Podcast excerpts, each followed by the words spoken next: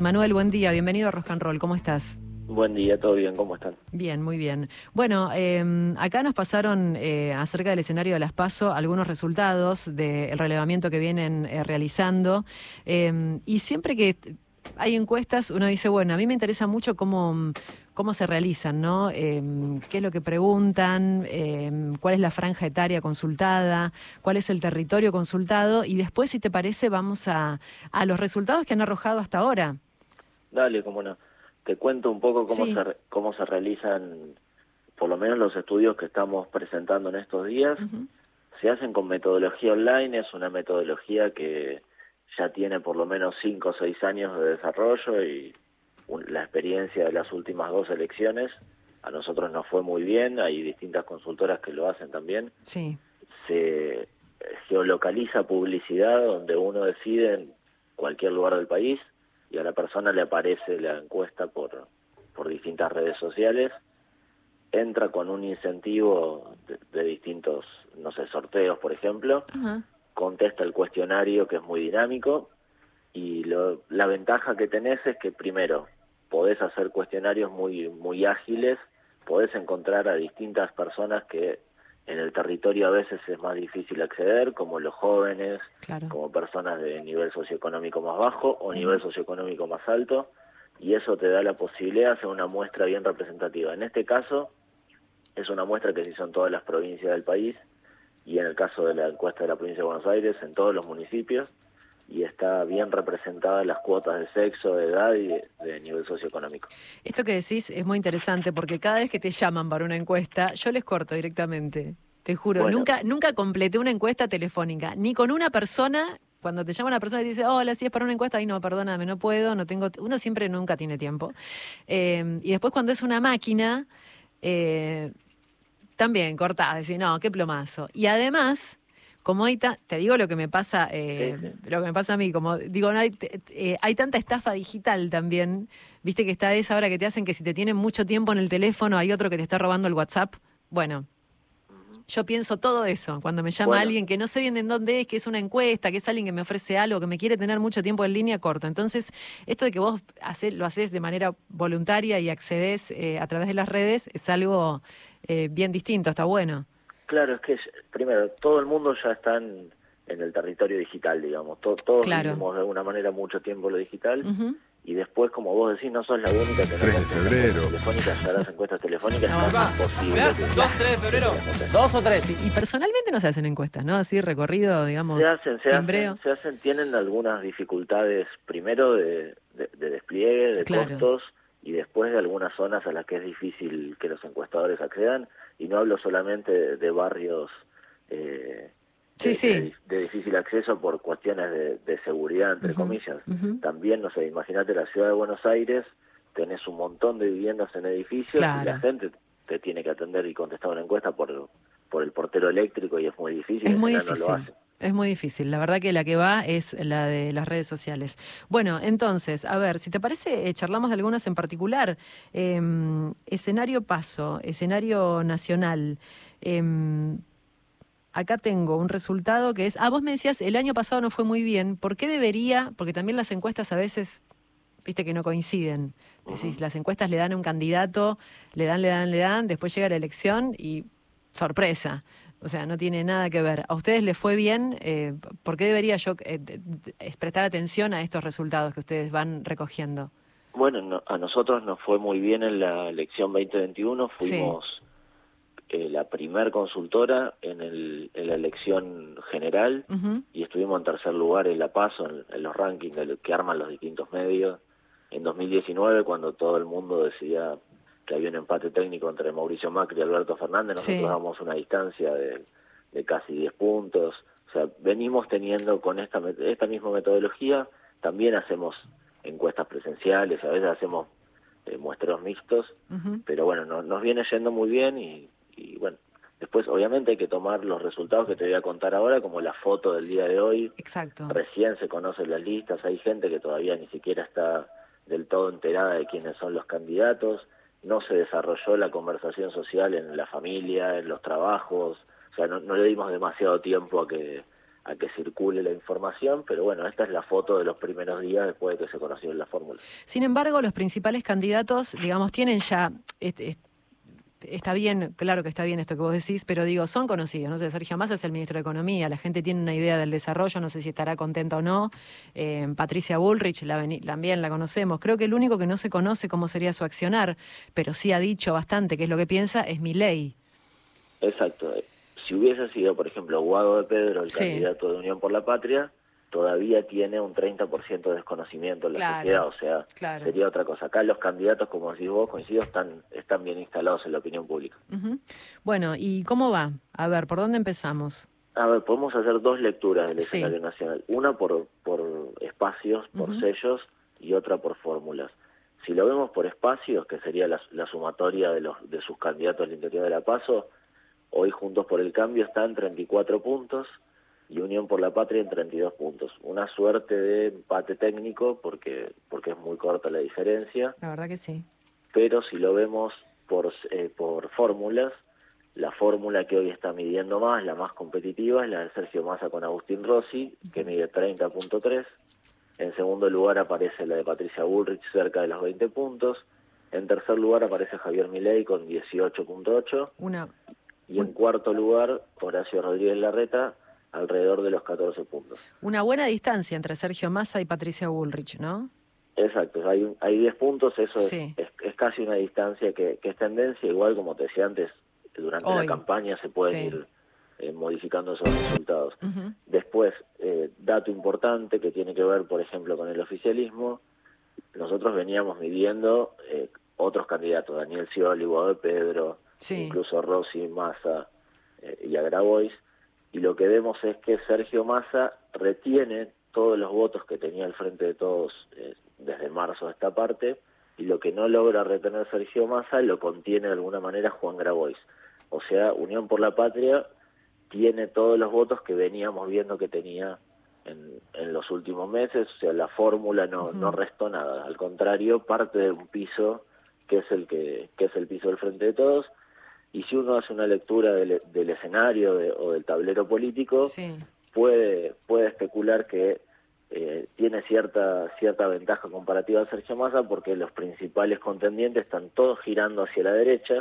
Mm. Estamos hablando de Patricia Bullrich, de Javier Milei, obviamente, y también de Horacio Rodríguez Larreta, que está endureciendo mucho su discurso y eso le genera como un terreno fértil a Sergio Massa donde ir a tratar de conquistar nuevos votantes. Exactamente, o sea que lo que sería originariamente el Frente de Todos en sus dos extremos, Grabois y Sergio Massa, retiene esos votos.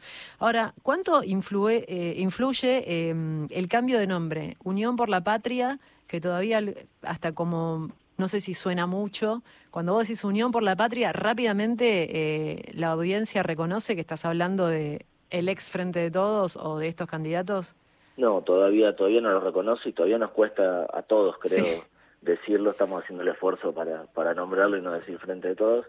Lo que sí eh, creo que era importante para el oficialismo era generar como, como cierto refresh de, de su imagen y, y dejar atrás una etapa, mostrar que esto es algo nuevo porque hay una demanda de, cierta, de cierto cambio, por, por decirlo de alguna manera tanto por por afuera para una parte del electorado como si por, por las ofertas de, de Juntos por el Cambio, sí. como por adentro con, con Sergio Massa en este caso.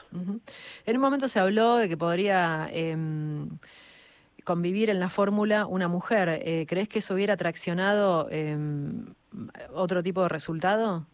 No es así, ¿no? Digamos, tan Massa y mm, Rossi. A ver, siempre la, la figura del, del, vicepresidente o de la vicepresidenta, si hubiese sido una mujer, aporta algo en términos de, de lo que proyecta esa fórmula. Es importante que haya una cuota de federalismo, es importante que las figuras no representen exactamente el mismo espacio, es importante que haya que haya paridad de género siempre que se pueda porque le da como otra mirada, pero bueno, eh, no, no, no termina siendo definitorio, o sea, podrían haber sido dos mujeres o dos hombres, en todo caso lo que, lo que busca el electorado tiene que ver más con lo que propone, con lo que piensa que va a hacer o con la capacidad que percibe de, de esos candidatos que que si son dos mujeres o si son dos hombres. Estamos hablando con Manuel Zunino, él es integrante de Proyección Consultores y recién hablamos del escenario nacional. ¿Te parece que pasamos a la provincia de Buenos Aires? Sí, cómo no. Bueno, em, bueno, ¿qué, han relevado hasta ahí? También acá yo tengo unos resultados que son bien distantes, ¿no? De quien sale em, en el primer lugar, digamos, del resto. Sí, y ahí lo que tenemos es una ventaja respecto al escenario nacional. Nosotros veníamos midiendo a estos mismos candidatos a lo largo de los meses, o sea, podemos ver cómo vienen evolucionando. eh, Axel Kisilov hoy tiene 37 puntos de intención de voto y en los últimos meses estaba muy parecido. Cuando lo medíamos con Victoria Tolosa Paz en una interna, el gobernador se quedaba con el 90% de los votos del, del, interno, o sea, no, no, hubiese tenido problemas en esa paso. Claro. Está en 37 puntos y la sumatoria de los dos candidatos de Juntos está 6 puntos abajo. Y dentro de esa, de esa interna de Juntos por el Cambio, hoy el que está mejor es Santilli. Le saca, ah, Le saca cerca de 7 puntos eh, de, de, ventaja a Grindetti. Ajá. Eh, importante ahí tener algo en cuenta. Sí. Eh, Santilli es el que más mide cuando vos preguntás como candidato a gobernador, pero su candidato a presidente mide menos que la candidata a presidente de Grindetti. Ajá. O sea, eh, la reta mide menos que Bullrich, sí. pero el candidato a gobernador de la reta mide más que la reta. Claro. Lo más probable es que, el, es lo que siempre pasa, la boleta presidencial termina arrastrando positivamente a la boleta gobernador. O sea, Bullrich, que hoy mide mejor, seguramente lo favorezca Grindetti Claro. en esa cuenta. Y bueno, ahí vamos a, a tener una incógnita de si ese arrastre de Patricia Bullrich, que hoy está mejor que la reta de la provincia de Buenos Aires, Sí, termina haciendo que finalmente Grindetti sea el ganador. claro. Eso es es muy difícil comprobarlo porque nosotros preguntamos de manera independiente, no, no se puede preguntar por, por boletas, eso se hace mucho más complicado. Claro. Carolina Píparo, ¿por quién iba? Ya me perdí. Es la candidata de Milei finalmente Ah, de provincia. Claro, claro, claro. Y, y hoy lo que vemos es que, que mide la mitad de lo que mide Milei en, el territorio bonaerense. Lo mismo, va a ir en la boleta de Milei. Sí, Eh, hoy mide la mitad, pero eso no quiere decir que los que voten, a- la mitad de los que voten a Milei corten la boleta y la saquen a Píparo. Probablemente una, una mayor cantidad la deje y esto lo termine favoreciendo a ella. claro. ¿Qué te parece que va a pasar cuando la gente vea la cara de Milei en las boletas? Que hasta ahora no sucedió eso, porque los represent quienes iban con Milei en las provincias perdieron, pero también es verdad que a veces estás un poco perdido. No sé, no quiero subestimar al electorado, pero no sé si todo el mundo tiene tan claro con quién iba cada uno. ¿Qué va a pasar cuando esté la imagen, digo, la imagen del candidato es fuerte? Cuando decís, Sí. che, yo quiero votar a Milei y bueno, y lo ves ahí en la boleta, ¿no? Digo, eso eh, eh, pu- puede llegar a cambiar un poquito el resultado. Igual acá Milei está, está con mucha diferencia, eh, tanto en Nación como su candidata en provincia. Sí, en provincia de Buenos Aires mide casi 19 puntos Milei como candidato a presidente. Eh, me parece razonable lo que planteas, porque hoy eh, se está haciendo una lectura muy lineal de lo que pasó en las provincias, Mm, que a los candidatos de Milei les fue Mal. mucho eh, mal, digamos, Sí. peor de lo que se esperaba. pero yo no lo subestima, no subestimaría ni al electorado ni, ni a Javier Milei. Lo que la gente hoy elige es a la figura de Javier Milei. Entonces, estando la foto de Javier en, en la boleta, va a haber mucha más gente que, que lo vote que lo que votó a sus candidatos en, Claro. en las distintas provincias. Igual lo que pasó en las provincias tiene un efecto negativo sobre, sobre su imagen. Se lo empezó a ver como una figura eh, un poco más débil de lo que se lo presumía, con menos potencia de llegar a un balotaje, como él decía, y eso hizo que una parte de su electorado se empiece a ir con Patricia Bullrich. Lo venimos viendo en, en los últimos meses. Javier Milei en abril tenía 24 puntos de intención de voto, hoy tiene 18. Eso que perdió, casi todo fue para Patricia Bullrich, que es lo que explica que Patricia Bullrich esté un paso adelante Horacio Rodríguez Larreta en este arranque de la campaña. Y la desaparición de Milei también de los medios, ¿no? Tenía un recorrido, en un momento eh, estaba en todos lados y ahora casi que no lo ves. O casi Sí, que no pe- tenés noticias de Milei. Pero también cuando aparece en los medios y dice cosas como la eh, que apoya la venta de órganos Sí. o la venta de niños, también Sí. repercute negativamente en su imagen. Eh, por suerte, porque la verdad que hay muchas, muchas propuestas que uno dice que, que como que, eh, que el electorado apoya y uno cree que había un camino recorrido hacia otro lugar y la verdad que a veces eso sorprende. Bueno, el escenario eh, de cara a las PASO en la ciudad de Buenos Aires. Acá, ¿con qué nos encontramos, Manuel? Hoy está Jorge Macri, eh, siete puntos arriba de Martín Lustó, si hablamos de la interna del oficialismo. 27 puntos Jorge Macri, 19 puntos Martín Lustó. La sumatoria de los dos está en 47 puntos. Eh, del otro lado está Leandro Santoro con 22 puntos. Es increíble lo de Jorge Macri, ¿no? Porque uno piensa cómo en esto, volvemos a lo que decíamos al comienzo, a lo que vos planteabas al comienzo, todavía no se dio posibilidad de la charla, del debate familiar eh, acerca de los candidatos. Y en la ciudad de Buenos Aires, eh, Jorge Macri creo que es por por, derrame de, que le suena el apellido o, o porque la gente vota lo mismo, porque la verdad que a Jorge Macri, como tal, digamos, no, le, no, no, no lo conocemos. No, no, tuvo, tuvo bueno, viene de, ser el, el, intendente de Vicente López. Sí. Si bien está hace unos meses eh, siendo parte del equipo de gobierno Horacio Rodríguez Larreta, creo que lo que lo que suma a su favor es el apellido Macri. Hay una parte del electorado de la ciudad de Buenos Aires que que si hoy incluso fuera Mauricio Macri eh, intendente, candidato a jefe de gobierno, lo votaría. Lo vota. Eh, pero bueno, hoy está, está predominando, se, se presume por lo que venimos viendo, porque también tenemos un seguimiento de los últimos meses de este escenario que finalmente va a ser el que el que más votos saque en esa interna. Lo que hay que ver, creo que la, gran incógnita de la, de la elección de la ciudad de Buenos Aires es si una vez que gana la interna Jorge Macri logra retener los votos de Martín Lustó. Porque, primero, a ver, eh, Leandro Santoro tiene un perfil muy parecido, tiene cierta similitud con Martín Lustó y comparten también perfiles similares en sus electorados. O sea, una parte del voto de Lustó puede ir para Leandro Santoro en la primera vuelta porque sí no estaría de acuerdo con votar a, un Macri, digamos, en la ciudad. ¿Y eso qué puede generar? Si Jorge Macri no supera los 50 puntos en la primera vuelta y Leandro Santoro se posiciona por encima de los 25 puntos, es muy probable que eso pase, no, eh, no, no habría un ganador en primera vuelta si y tendríamos un escenario de balotaje en noviembre. Claro. En la provincia de Buenos Aires no hay balotaje, ¿no?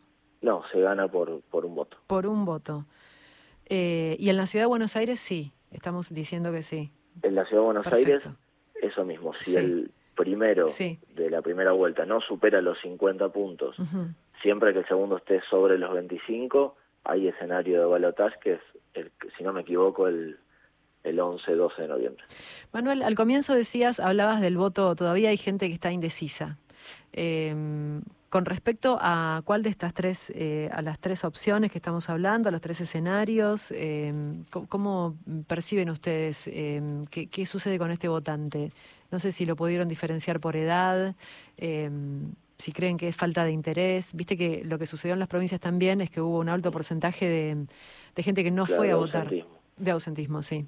Ahí lo que venimos viendo tiene que ver sobre todo con eso. Es mucho más difícil eh, caracterizar y predecir qué va a ser el votante que hoy está indeciso, porque tiene esa, esa carga extra que es la de haber sido un votante ausente en el 2021. Recordemos, fue una elección con bajísimo nivel de participación para ponerlo en términos proporcionales, la provincia de Buenos Aires hubo un millón de personas que no fueron a votar respecto a la elección de 2019, la última. Y hoy cuando analizás al indeciso es un votante eh, de, un poco desconforme con la política, que mira con desconfianza eh, a los candidatos y que creo que para los principales dirigentes va a ser un desafío enorme poder interpelarlos y motivarlos para que vayan a votar. Así que hoy están indecisos, pero indecisos sobre todo de, ir a votar y después, bueno, un paso más sería convencerlo para que, para que voten alguno de los espacios. Claro, y el voto en blanco es bien diferente a los indecisos. El voto en blanco es, es, diferente, es un voto que, que, que, va directamente como, como un reto, digamos, a la política, y hoy hay una parte de los votantes en blanco del 2021, que fueron muchos, en promedio en el país un 7%, fue un resultado histórico, que están yendo a votar a Javier Milei. Javier Milei expresa un poco ese fastidio con, con la dirigencia política de una parte de la sociedad, no, no quiere decir que sea mayoritario, y Milei tiene 18 puntos de intención de voto. Es increíble cómo Milei, eh, que apareció hace poco, ¿cuánto tiempo hace que lo conocemos a Milei? Que lo conocemos como candidato de la elección anterior, después, bueno, era una figura que iba hablar de economía en los medios y, hacer un poco de escándalo. Bueno, Milei con este recorrido corto, si se quiere, en la línea de tiempo histórica de las elecciones, em, logra atrapar esta parte del electorado, del electorado y no así la izquierda, ¿no? Que digamos tiene un trayecto mucho más eh, largo. Sí, la izquierda le fue muy bien en la elección legislativa de 2021. Hoy, bueno, en la Ciudad de Buenos Aires, que era lo último que estábamos mencionando, tiene una oferta electoral de candidatos bastante desconocidos. Claro. Son todas figuras que, que si bien tienen su recorrido en los sindicatos, en el movimiento obrero, no tienen instalación pública como puede tener la candidata a presidenta Miriam Breckman o Nicolás del Caño. Exacto. Eso hace también que, que, que, probablemente sea un poco más magra respecto a la última elección lo que, lo que van a sacar en esto. Manuel, dado que va cambiando, digamos, estos son los resultados de hoy, este, falta un tiempo importante para que se desarrollen las elecciones, seguramente volveremos a consultarte. Cuando quieran. Muchísimas gracias. Gracias a ustedes, que tengan lindo día. Era Manuel Zunino, sociólogo, docente, integrante de Proyección Consultores. Nacional Rock. Nacional Rock 937.